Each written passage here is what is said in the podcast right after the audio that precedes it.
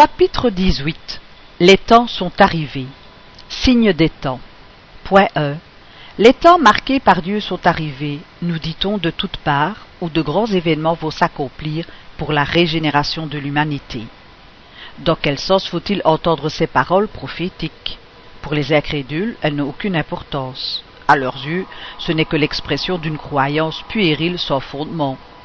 Pour le plus grand nombre des croyants, elles ont quelque chose de mystique et de surnaturel qui leur semble être l'avant-coureur du bouleversement des lois de la nature. Ces deux interprétations sont également erronées. La première en ce qu'elle implique la négation de la providence, et la seconde en ce que ces paroles n'annoncent pas la perturbation des lois de la nature, mais leur accomplissement. Point 2. Tout est en harmonie dans la création. Tout révèle une prévoyance qui ne se dément ni dans les plus petites choses, ni dans les plus grandes. Nous devons donc d'abord écarter toute idée de caprice inconciliable avec la sagesse divine. En second lieu, si notre époque est marquée pour l'accomplissement de certaines choses, c'est qu'elles ont leur raison d'être dans la marche de l'ensemble. Ceci posé, nous dirons que notre globe, comme tout ce qui existe, est soumis à la loi du progrès. Il progresse physiquement par la transformation des éléments qui le composent et moralement par l'épuration des esprits incarnés et désincarnés qui le peuplent. Ces deux progrès se suivent et marchent parallèlement, car la perfection de l'habitation est en rapport avec celle de l'habitant. Physiquement, le globe a subi des transformations, constatées par la science et qui l'ont successivement rendu habitable par des êtres de plus en plus perfectionnés. Moralement, l'humanité progresse par le développement de l'intelligence, du sens moral et l'adoucissement des mœurs. En même temps que l'amélioration du globe s'opère sous l'empire des forces matérielles, les hommes y concourent par les efforts de leur intelligence. Ils assainissent les contrées insalubres, rendent les communications plus faciles et la terre plus productive. Ce double progrès s'accomplit de deux manières, l'une lente, graduelle et insensible, l'autre par des changements plus brusques, à chacun desquels s'opère un mouvement ascensionnel plus rapide qui marque, par des caractères tranchés, les périodes progressives de l'humanité. Ces mouvements, subordonnés dans les détails au libre arbitre des hommes, sont en quelque sorte fatals dans leur ensemble, parce qu'ils sont soumis à des lois, comme ceux qui s'opèrent dans la germination, la croissance et la maturité des plantes. C'est pourquoi le mouvement progressif est quelquefois partiel, c'est-à-dire borné à une race ou à une nation, d'autres fois général. Le progrès de l'humanité s'effectue donc en vertu d'une loi. Or, comme toutes les lois de la nature sont l'œuvre éternelle de la sagesse et de la préscience divine, tout ce qui est l'effet de ces lois est le résultat de la volonté de Dieu, non d'une volonté accidentelle et capricieuse, mais d'une volonté immuable. Lors donc que l'humanité est mûre pour franchir un degré, on peut dire que les temps marqués par Dieu sont arrivés, comme on peut dire aussi qu'en telle saison, ils sont arrivés pour la maturité des fruits et la récolte. Point 3. De ce que le mouvement progressif de l'humanité est inévitable, parce qu'il est dans la nature, il ne s'ensuit pas que Dieu y soit indifférent, et qu'après avoir établi des lois, il soit rentré dans l'inaction, laissant les choses aller toutes seules. Ces lois sont éternelles et immuables, sans doute, mais parce que sa volonté elle-même est éternelle et constance, et que sa pensée anime toute chose sans interruption. Sa pensée, qui pénètre tout, est la force intelligente et permanente qui maintient tout dans l'harmonie. Que cette pensée cesse un seul instant d'agir, et l'univers serait comme une horloge sans balancier régulateur. Dieu veille donc incessamment à l'exécution de ses lois, et les esprits qui peuplent l'espace sont ses ministres chargés des détails, selon les attributions afférentes à leur degré d'avancement. Point 4. L'univers est à la fois un mécanisme incommensurable, conduit par un nombre non moins incommensurable d'intelligence, un immense gouvernement où chaque être intelligent a sa part d'action sous l'œil du souverain maître, dont la volonté unique maintient partout l'unité. Sous l'empire de cette vaste puissance régulatrice, tout se meut, tout fonctionne dans un ordre parfait. Ce qui nous semble des perturbations sont les mouvements partiels et isolés, qui ne nous paraissent irréguliers que parce que notre vue est circonscrite. Si nous pouvions en embrasser l'ensemble, nous verrions que ces irrégularités ne sont qu'apparentes et qu'elles s'harmonisent dans le tout. Point 5. L'humanité a accompli jusqu'à ce jour d'incontestables progrès. Les hommes, par leur intelligence, sont arrivés à des résultats qu'ils n'avaient jamais atteints sous le rapport des sciences, des arts et du bien-être matériel. Il leur reste encore un immense progrès à réaliser.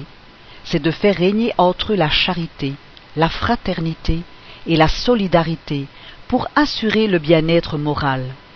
Ils ne le pouvaient ni avec leurs croyances, ni avec leurs institutions surannées, restes d'un autre âge, bonnes à une certaine époque, suffisantes pour un état transitoire, mais qui, ayant donné ce qu'elles comportaient, serait un point d'arrêt aujourd'hui.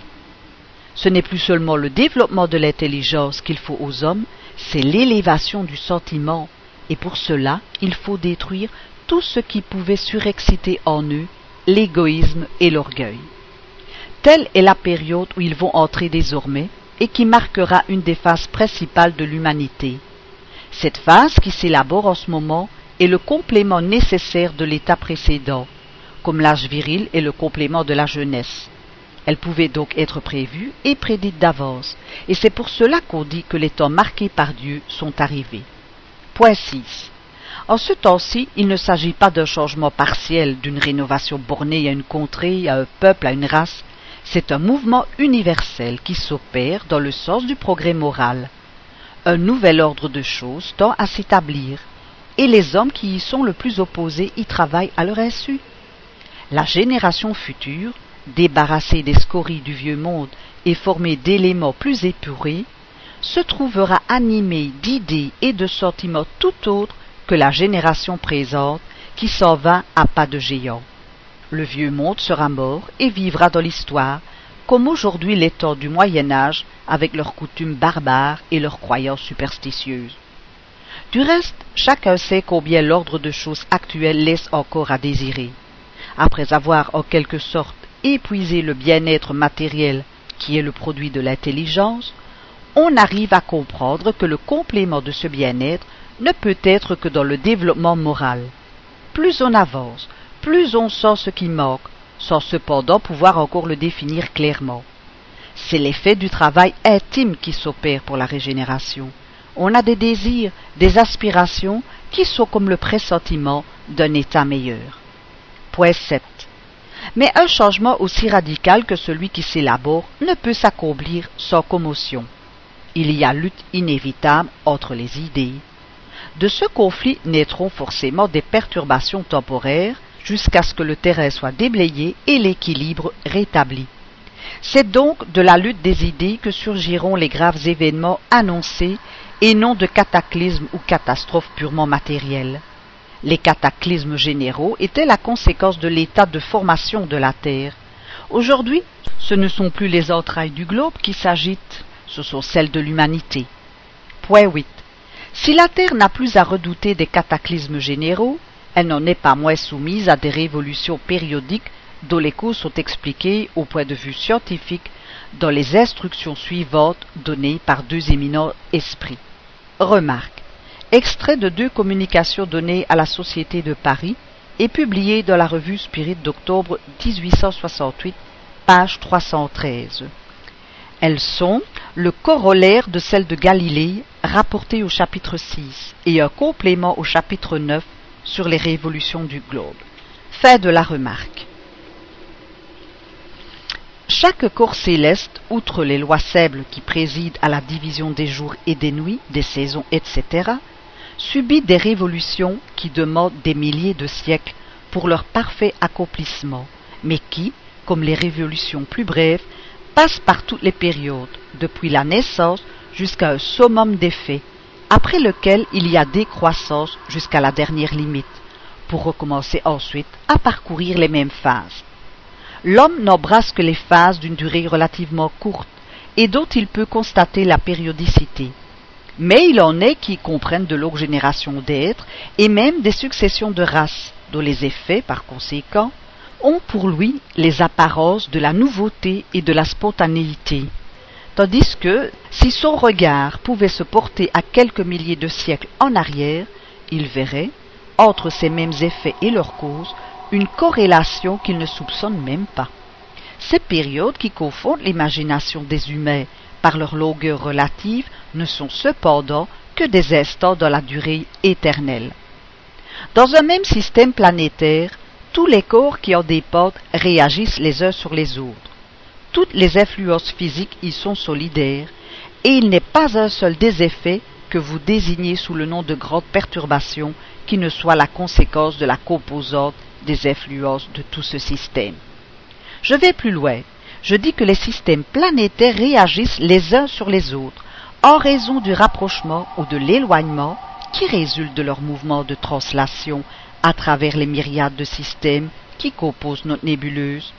Je vais plus loin encore, je dis que notre nébuleuse, qui est comme un archipel dans l'immensité, ayant aussi son mouvement de translation à travers les myriades de nébuleuses, subit l'influence de celles dont elle se rapproche.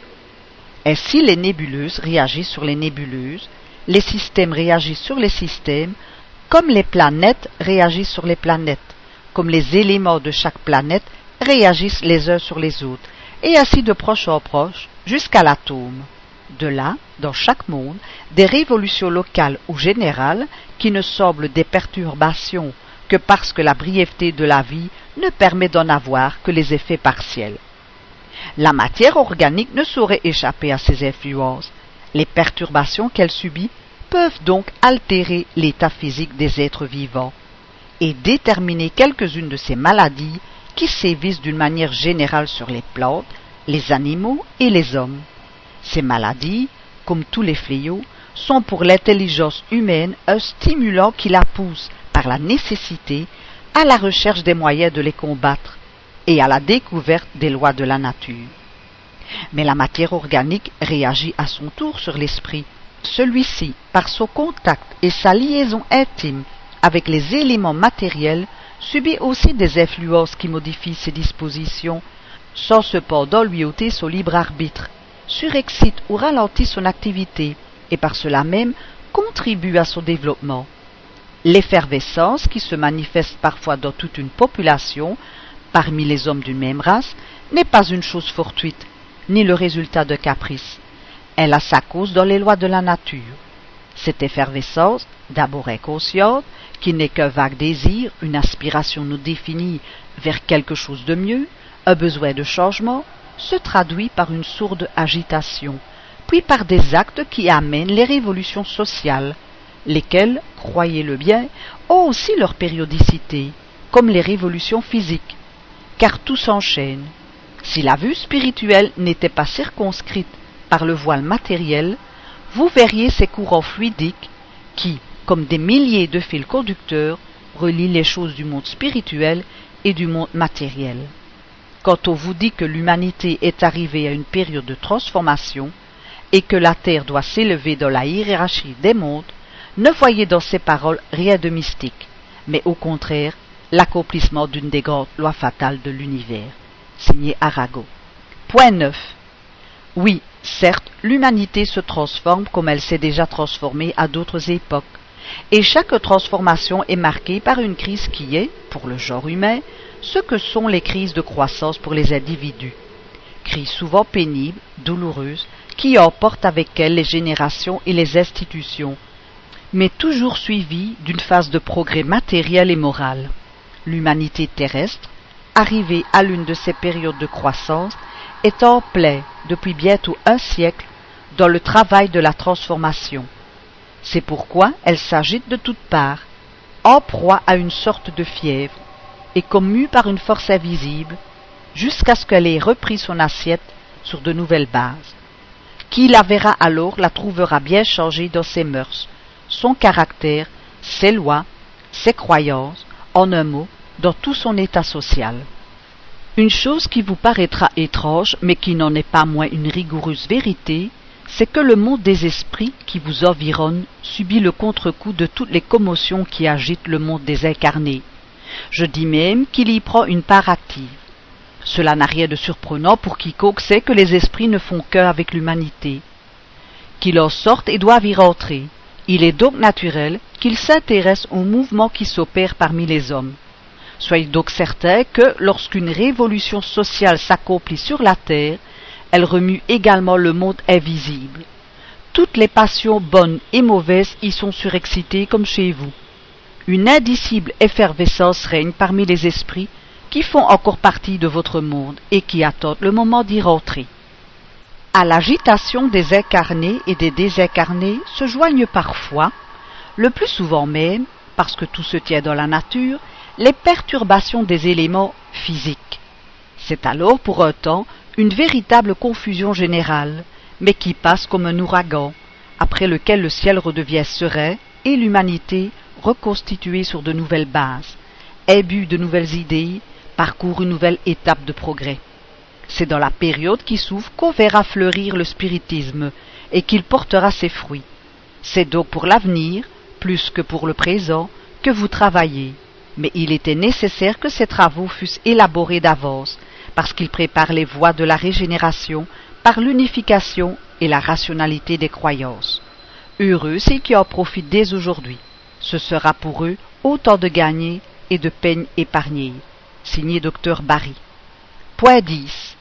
Il résulte de ce qui précède que, par suite de leur mouvement de translation à travers l'espace, les corps célestes exercent les uns sur les autres une influence plus ou moins grande, suivant leur rapprochement et leur position respective, que cette influence peut amener une perturbation momentanée dans leurs éléments constitutifs et modifier les conditions de vitalité de leurs habitants, que la régularité des mouvements doit amener le retour périodique des mêmes causes et des mêmes effets, que si la durée de certaines périodes est assez courte pour être appréciable par les hommes, d'autres voient passer des générations et des races qui ne s'en aperçoivent pas et pour lesquelles l'état des choses est un état normal.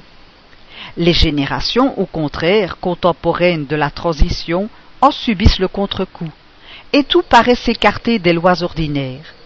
Elle voit une cause surnaturelle, merveilleuse, miraculeuse, dans ce qui n'est en réalité que l'accomplissement des lois de la nature.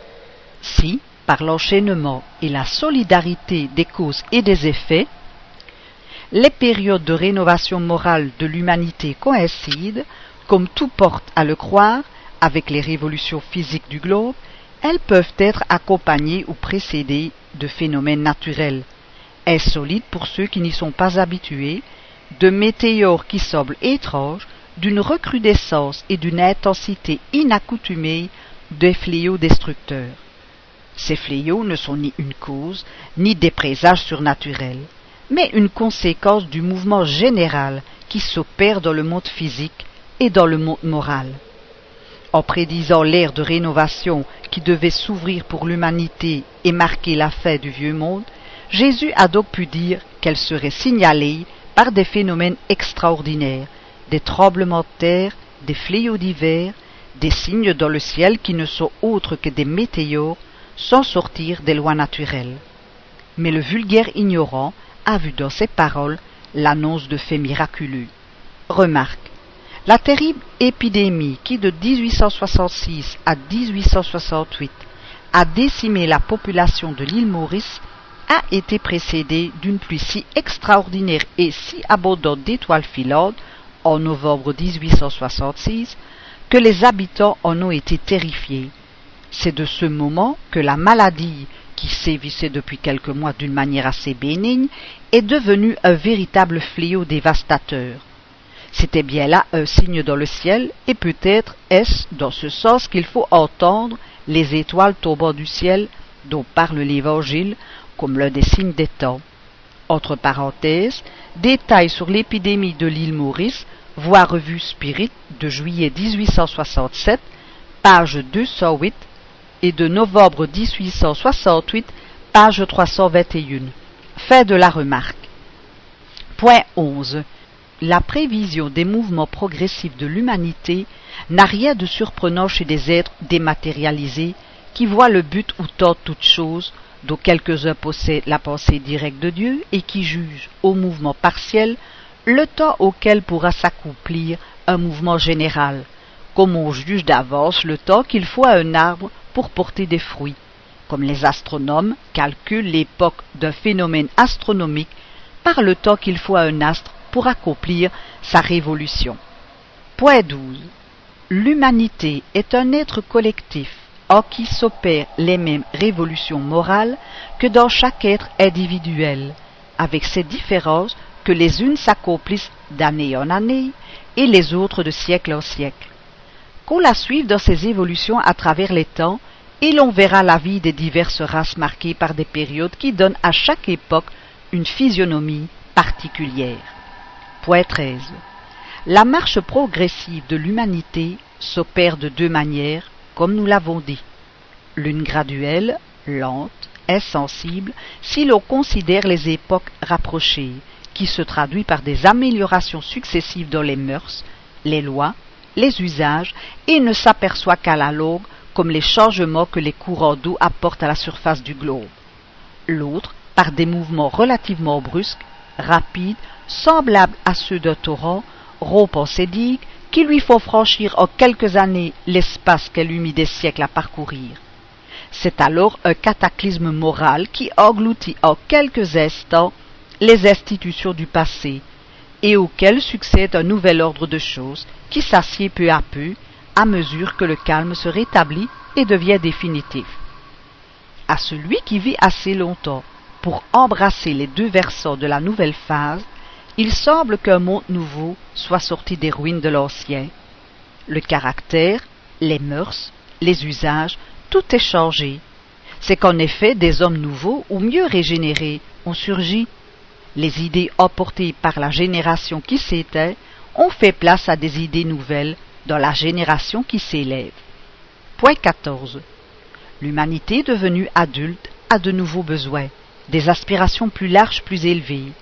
Elle comprend le vide des idées dont elle a été bercée, l'insuffisance de ses institutions pour son bonheur, elle ne trouve plus, dans l'état des choses, les satisfactions légitimes auxquelles elle se sent appelée. C'est pourquoi elle secoue ses langes et s'élance, poussée par une force irrésistible, vers des rivages inconnus, à la découverte de nouveaux horizons moins bornés. C'est à l'une de ces périodes de transformation, ou si l'on veut de croissance morale, qu'est parvenue l'humanité. De l'adolescence, elle passe à l'âge viril, le passé ne peut plus suffire à ces nouvelles aspirations, à ces nouveaux besoins. Elle ne peut plus être conduite par les mêmes moyens. Elle ne se paye plus d'illusions et de prestige. Il faut à sa raison mûrir des aliments plus substantiels. Le présent est trop éphémère. Elle sent que sa destinée est plus vaste et que la vie corporelle est trop restreinte pour la renfermer tout entière. C'est pourquoi elle plonge ses regards dans le passé et dans l'avenir afin d'y découvrir le mystère de son existence et d'y puiser une consolante sécurité. Et c'est au moment où elle se trouve trop à l'étroit dans sa sphère matérielle, où la vie intellectuelle déborde, où le sentiment de la spiritualité s'épanouit, que des hommes se disant philosophes espèrent combler le vide par les doctrines du néotisme et matérialisme. Étrange aberration. Ces mêmes hommes qui prétendent la pousser en avant s'efforce de la circonscrire dans le cercle étroit de la matière d'où elle aspire à sortir. Ils lui ferment l'aspect de la vie infinie et lui disent, en lui montrant la taupe, Nec plus ultra. Point 15. Quiconque a médité sur le spiritisme et ses conséquences et ne le circonscrit pas dans la production de quelques phénomènes, comprend qu'il ouvre à l'humanité une voie nouvelle et lui déroule les horizons de l'infini en l'initiant au mystère du monde invisible, il lui montre son véritable rôle dans la création. Rôle perpétuellement actif, aussi à l'état spirituel qu'à l'état corporel. L'homme ne marche plus en aveugle, il sait d'où il vient, où il va et pourquoi il est sur la terre. L'avenir se montre à lui dans sa réalité, dégagé des préjugés de l'ignorance et de la superstition. Ce n'est plus une vague espérance, c'est une vérité palpable, aussi certaine pour lui que la succession du jour et de la nuit. Il sait que son être n'est pas limité à quelques instants d'une existence éphémère, que la vie spirituelle n'est point interrompue par la mort, qu'il a déjà vécu, qu'il revivra encore, et que de tout ce qu'il acquiert en perfection par le travail, rien n'est perdu. il trouve dans ses existences antérieures la raison de ce qu'il est aujourd'hui et de ce que l'homme se fait aujourd'hui. Il peut conclure ce qu'il sera un jour. Point 16. Avec la pensée que l'activité et la coopération individuelle dans l'œuvre générale de la civilisation sont limitées à la vie présente, que l'on n'a rien été et que l'on ne sera rien, que fait à l'homme le progrès ultérieur de l'humanité? Que lui importe qu'à l'avenir les peuples soient mieux gouvernés, plus heureux, plus éclairés, meilleurs les uns pour les autres? Puisqu'il n'en doit retirer aucun fruit, ce progrès n'est-il pas perdu pour lui? Que lui sert de travailler pour ceux qui viendront après lui, s'il ne doit jamais les connaître, si ce sont des êtres nouveaux qui peu après rentreront eux-mêmes dans le néant? Sous l'empire de la négation de l'avenir individuel, tout se rapetisse forcément aux mesquines proportions du moment et de la personnalité. Mais au contraire, quelle amplitude donne à la pensée de l'homme la certitude de la perpétuité de son être spirituel? Quoi de plus rationnel, de plus grandiose, de plus digne du Créateur que cette loi d'après laquelle la vie spirituelle et la vie corporelle ne sont que deux modes d'existence qui s'alternent pour l'accomplissement du progrès. Quoi de plus juste et de plus consolant que l'idée des mêmes êtres progressant sans cesse, d'abord à travers des générations du même monde, et ensuite de monde en monde jusqu'à la perfection, sans solution de continuité. Toutes les actions ont alors un but, car en travaillant, pour tous on travaille pour soi, et réciproquement, de sorte que ni le progrès individuel ni le progrès général ne sont jamais stériles. Ils profitent aux générations et aux individus futurs qui ne sont autres que les générations et les individualités passées arrivées à un plus haut degré d'avancement. Point 17. La fraternité doit être la pierre angulaire du nouvel ordre social. Mais il n'y a pas de fraternité réelle, solide et effective si elle n'est appuyée sur une base inébranlable. Cette base, c'est la foi. Non la foi en tel ou tel dogme particulier qui change avec les temps et les peuples et se jette la pierre, car en s'anathématisant, ils entretiennent l'antagonisme. Mais la foi dans les principes fondamentaux que tout le monde peut accepter. Dieu, l'âme, l'avenir, le progrès individuel indéfini, la perpétuité des rapports entre les êtres. Quand tous les hommes seront convaincus que Dieu est le même pour tous, que ce Dieu souverainement juste et bon ne peut rien vouloir d'injuste, que le mal vient des hommes et non de lui, ils se regarderont comme les enfants d'un même père et se tendront la main. C'est cette foi que donne le spiritisme et qui sera désormais le pivot sur lequel se mouvra le genre humain, quel que soit le mode d'adoration et les croyances particulières. Point 18. Le progrès intellectuel accompli jusqu'à ce jour dans les plus vastes proportions est un grand pas, et marque la première phase de l'humanité, mais seul il est impuissant à la régénérer. Tant que l'homme sera dominé par l'orgueil et l'égoïsme, il utilisera son intelligence et ses connaissances au profit de ses passions et de ses intérêts personnels. C'est pourquoi il les applique au perfectionnement des moyens de nuire à ses semblables et de les détruire. Point 19. Le progrès moral seul peut assurer le bonheur des hommes sur la terre en mettant un frein aux mauvaises passions. Seul il peut faire régner entre eux la concorde, la paix, la fraternité. C'est lui qui abaissera les barrières des peuples, qui fera tomber les préjugés de caste et taire les antagonismes de sectes, en apprenant aux hommes à se regarder comme des frères appelés à s'entraider et non à vivre aux dépens les uns des autres. C'est encore le progrès moral, secondé ici par le progrès de l'intelligence, qui confondra les hommes dans une même croyance, établie sur les vérités éternelles, non sujettes à discussion et par cela même acceptée par tous. L'unité de croyance sera le lien le plus puissant, le plus solide fondement de la fraternité universelle, brisé de tout temps par les antagonismes religieux qui disent les peuples et les familles, qui font voir dans les dissidents des ennemis qu'il faut fuir, combattre, exterminer, au lieu de frères qu'il faut aimer. Point 20. Un tel état de choses suppose un changement radical dans le sentiment des masses, un progrès général qui ne pouvait s'accomplir qu'en sortant du cercle des idées étroites et terre à terre qui forment l'égoïsme. À diverses époques, des hommes d'élite ont cherché à pousser l'humanité dans cette voie. Mais l'humanité, encore trop jeune, est restée sourde et leurs enseignements ont été comme la bonne semence tombée sur la pierre. Aujourd'hui, l'humanité est mûre pour porter ses regards plus haut qu'elle ne l'a fait, pour s'assimiler des idées plus larges et comprendre ce qu'elle n'avait pas compris. La génération qui disparaît emportera avec elle ses préjugés et ses erreurs. La génération qui s'élève, trempée à une source plus épurée, imbue d'idées plus saines, imprimera au monde le mouvement ascensionnel dans le sens du progrès moral, qui doit marquer la nouvelle phase de l'humanité. Point 21. Cette phase se révèle déjà par des signaux équivoques, par des tentatives de réforme utiles, par des idées grandes et généreuses qui se font jour et qui commencent à trouver des échos. C'est ainsi qu'on voit se fonder une foule d'institutions protectrices, civilisatrices et émancipatrices, sous l'impulsion et par l'initiative d'hommes évidemment prédestinés à l'œuvre de la régénération. Que les lois pénales s'imprègnent chaque jour d'un sentiment plus humain. Les préjugés de race s'affaiblissent, les peuples commencent à se regarder comme les membres d'une grande famille. Par l'uniformité et la facilité de moyens de transaction, ils suppriment les barrières qui les divisaient. De toutes les parties du monde, ils se réunissent en comice universel pour les tournois pacifiques de l'intelligence.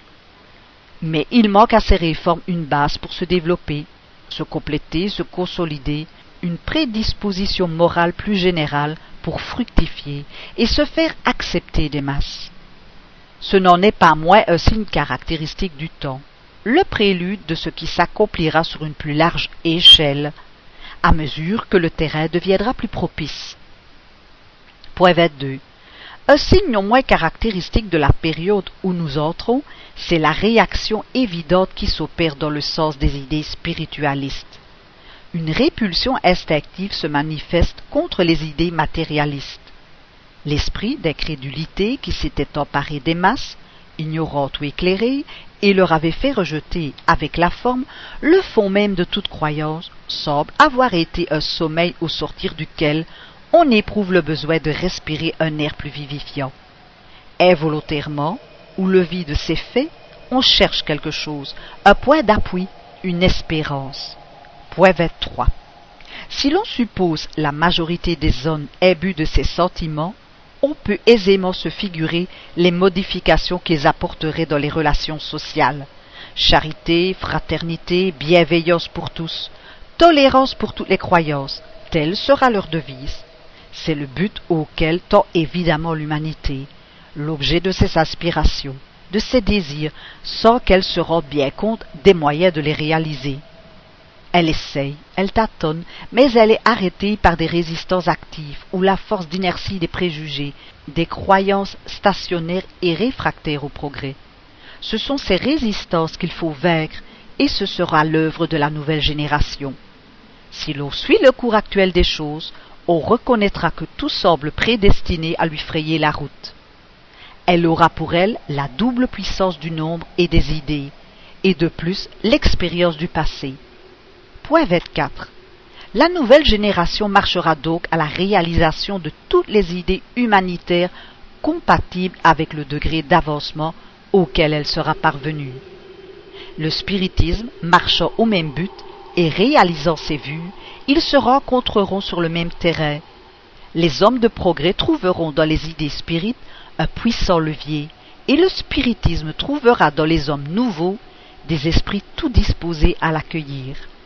Dans cet état de choses, que pourront faire ceux qui voudraient se mettre à la traverse? Point 25. Ce n'est pas le spiritisme qui crée la rénovation sociale, c'est la maturité de l'humanité qui fait de cette rénovation une nécessité par sa puissance moralisatrice, par ses tendances progressives, par l'ampleur de ses vues, par la généralité des questions qu'il embrasse, le spiritisme est, plus que toute autre doctrine, apte à seconder le mouvement régénérateur. C'est pour cela qu'il en est contemporain. Il est venu au moment où il pouvait être utile, car pour lui aussi les temps sont arrivés. Plutôt, il eût rencontré des obstacles insurmontables. Il eût inévitablement succombé parce que les hommes, satisfaits de ce qu'ils avaient, n'éprouvaient pas encore le besoin de ce qu'il apporte. Aujourd'hui, né avec le mouvement des idées qui fermentent, il trouve le terrain préparé à le recevoir. Les esprits, las du doute et de l'incertitude, effrayés du gouffre que l'on creuse devant eux, l'accueillent comme une encre de salut et une suprême consolation. Point 26. Le nombre des retardataires est encore grand, sans doute. Mais que peuvent-ils contre le flot qui monte, sinon y jeter quelques pierres?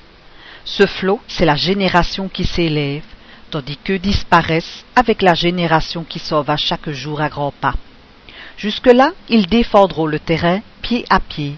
Il y a donc une lutte inévitable, mais une lutte inégale, car c'est celle du passé décrépit qui tombe en lambeaux, contre l'avenir juvénile, de la stagnation contre le progrès, de la créature contre la volonté de Dieu, car les temps marqués par lui sont arrivés.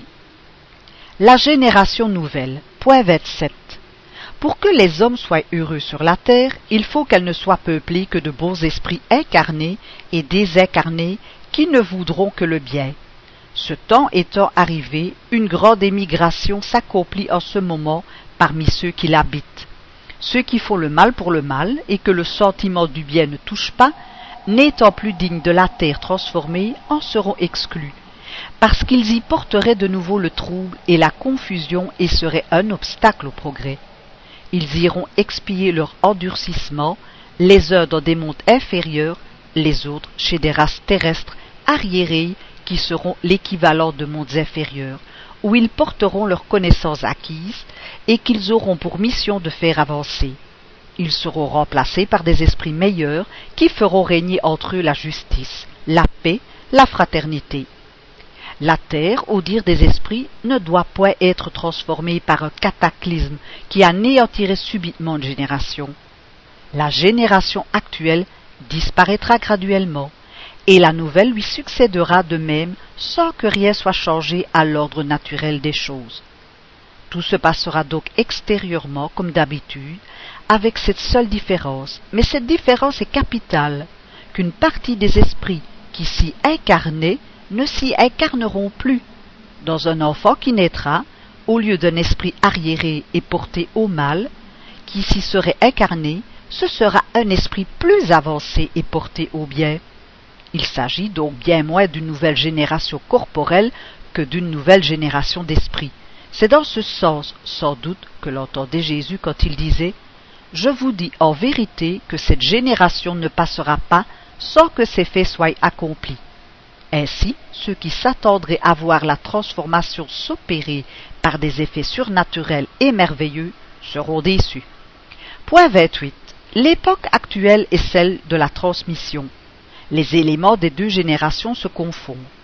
Placés au point intermédiaire, nous assistons au départ de l'une et à l'arrivée de l'autre, et chacune se signale déjà dans le monde par les caractères qui lui sont propres.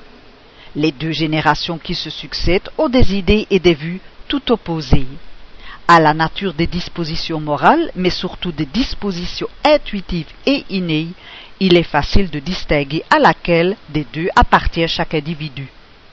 La nouvelle génération, devant fonder l'ère du progrès moral, se distingue par une intelligence et une raison généralement précoces, jointe au sentiment inné du bien et des croyances spiritualistes, ce qui est le signe indubitable d'un certain degré d'avancement antérieur.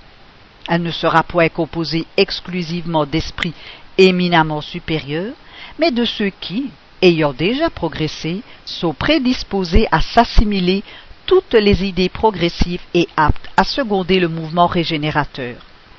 Ce qui distingue au contraire les esprits arriérés, c'est d'abord la révolte contre Dieu par le refus de reconnaître aucune puissance supérieure à l'humanité, la propension instinctive aux passions dégradantes, aux sentiments antifraternels de l'égoïsme, de l'orgueil, de l'envie, de la jalousie.